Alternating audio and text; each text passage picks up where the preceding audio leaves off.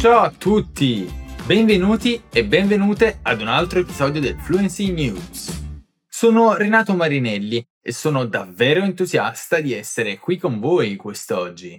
Oggi parleremo di alcune delle storie più importanti della settimana e, se necessario, spiegheremo qualcosa in portoghese.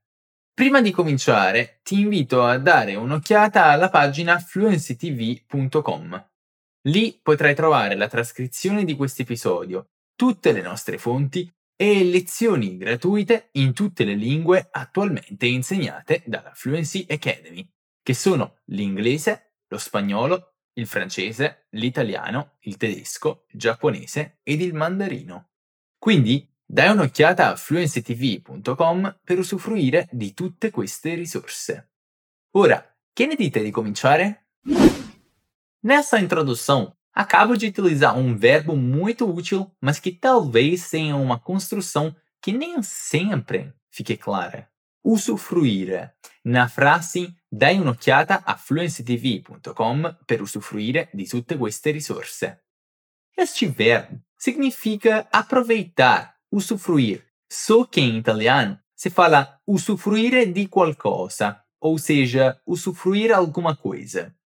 Por isso, não dá para falar usufruire qualcosa sem usar o di em italiano.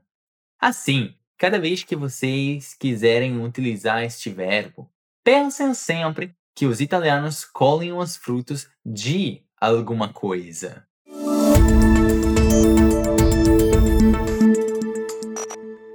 Tornando a parlare di Corea, la Corea del Nord ha detto che considererebbe l'idea di un summit con la Corea del Sud, qualora il rispetto reciproco venisse assicurato, l'agenzia di stampa KCNA ha riportato. Penso che sia possibile solo quando l'imparzialità e l'atteggiamento rispettoso del prossimo vengano mantenuti.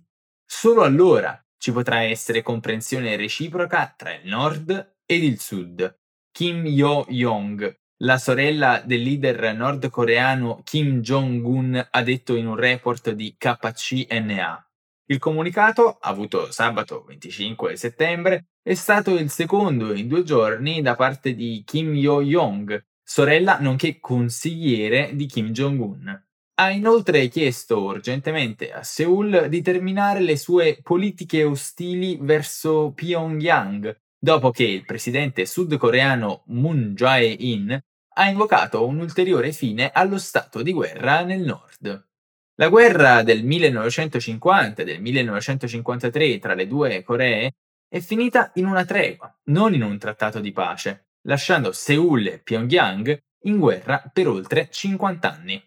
Kim Yo-jong ha anche detto che un summit, oltre a discussioni su una dichiarazione di fine conflitto, potrebbe essere tenuto in una data prossima attraverso un dialogo costruttivo.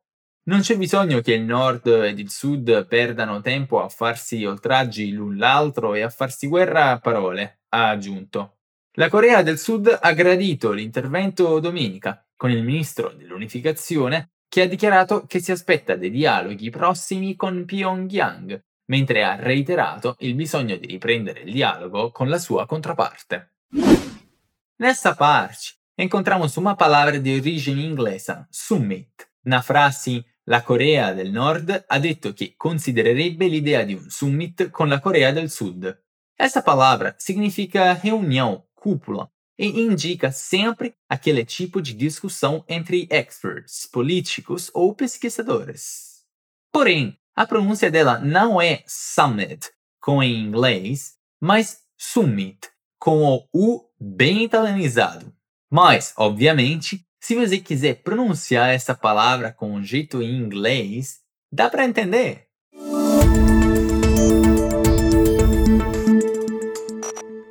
Due paesi, la Svizzera e San Marino, hanno fatto la storia questo fine settimana, avendo votato per cambiare le proprie leggi.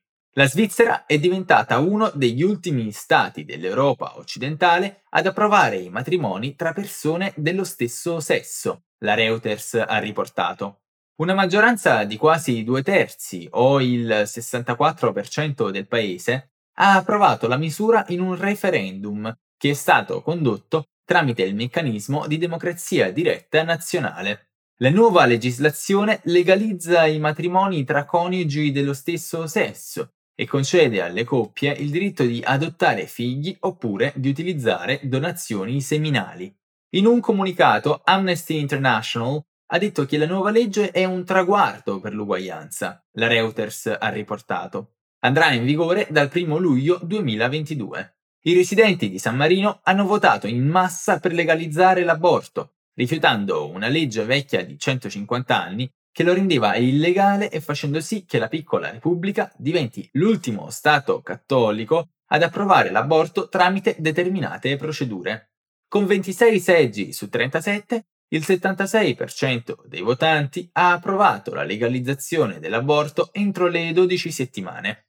Sarà comunque legale oltre questo tempo qualora la vita della donna fosse in pericolo oppure se la sua salute fisica o mentale fossero a rischio a causa di anomalie o malformazioni del feto, secondo l'emittente San Marino TV. Con il sì che ha vinto, il Parlamento di San Marino deve ora emanare un decreto per legalizzare la procedura. Nessa parte, encontramos algumas palavras do vocabulário jurídico, como sede, na frase con 26 seggi su 37, il 76% dei votanti ha approvato la legalizzazione. I decreto, na frase il Parlamento di San Marino deve ora emanare un decreto per legalizzare la procedura. A primeira, a palavra seggio, indica na Itália o lugar onde se vota. A segunda, decreto, indica a legislação que todos os parlamentos das democracias têm que produzir para que uma lei seja feita. Mais especificamente, na Itália se fala muito de decreto-legge, que é mesmo a forma inicial das leis, que podem ser aprovadas ou não pelas duas câmaras do parlamento.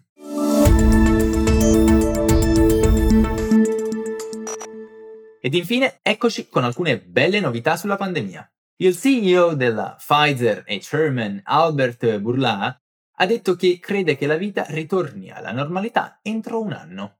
Tornare alla normalità comporterà dei caveat, ha detto. Non penso che altre varianti smetteranno di arrivare e non penso che questo significhi che dovremmo continuare a vivere le nostre vite senza vaccinarci, Burla ha detto.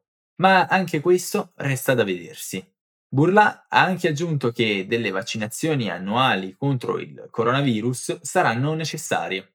Lo scenario più probabile per me è che siccome il virus si è diffuso in tutto il mondo, continueremo a scoprire nuove varianti, Burla ha detto. Avremo anche dei vaccini che dureranno perlomeno un anno e penso che lo scenario più probabile sia quindi quello di una vaccinazione annuale, ma non lo sappiamo con certezza, dobbiamo attendere i dati. Sempre a proposito di Covid e di belle notizie, Secondo un nuovo studio, i bambini nati da donne che hanno ricevuto le dosi di vaccino durante la gravidanza sembra che portino degli anticorpi protettivi dalla nascita. Lo studio, condotto da ricercatori della New York University Langone Health, ha mostrato che le madri che hanno ricevuto o il vaccino Pfizer BioNTech o il Moderna e che hanno avuto gravidanze hanno poi dato al mondo bambini con anticorpi contro la proteina spike del Covid. Gli studi continuano a rinforzare l'importanza dei vaccini durante la gravidanza e la loro capacità di proteggere due vite in un colpo solo, cercando di prevenire patologie nelle madri e nei bambini.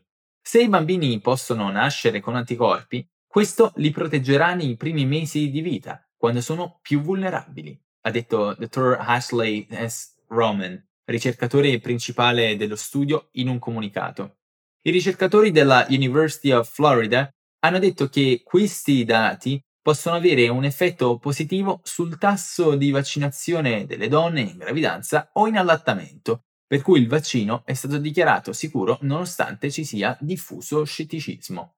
Molte mamme in gravidanza hanno paura di vaccinarsi, vogliono quello che sia il meglio per i loro bambini, ha detto Dr. Joseph Neu, coautore dello studio e professore allo UF College of Medicine's Department of Pediatrics and Neonatology. Ha anche aggiunto, questo è qualcosa che volevamo sapere, prescindere dai benefici. Belle notizie per le mamme ed i bambini di tutto il mondo. E con questa notizia finiamo l'episodio di oggi, gente. Ricordatevi di controllare fluencytv.com per avere accesso ai link di tutte le nostre storie e per leggere la trascrizione di questo episodio. In questo modo avrai la possibilità di comprendere ancora meglio quello che hai ascoltato e di permettere alla tua mente di creare connessioni tra quello che senti e quello che leggi. E se você quer evoluir o seu inglês, espanhol, francês, italiano, alemão, japonês ou mandarim aprendendo com os professores da Fluency TV, inscreva-se na nossa lista de espera. Assim, quando a gente abrir uma nova turma, você vai ter uma chance ainda melhor de conseguir uma vaga. É só se inscrever clicando no link na descrição desse episódio. É super rápido e assim você não arrisca perder a próxima turma, ficar meses esperando uma nova chance. C'è un nuovo episodio del Fluence News ogni settimana e ti staremo aspettando. A presto!